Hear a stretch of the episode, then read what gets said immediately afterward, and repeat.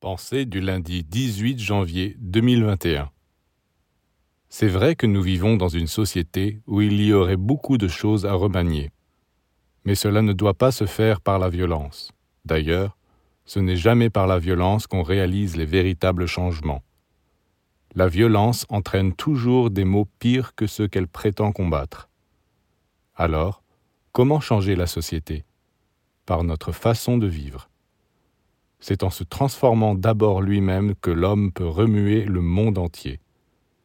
Mais pour cela, il a besoin d'un enseignement, c'est-à-dire d'un système, de méthode. Car tout est là.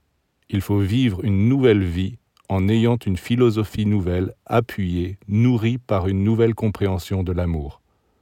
L'harmonie commence alors à s'installer en l'homme qui devient un facteur bénéfique et constructif pour tous.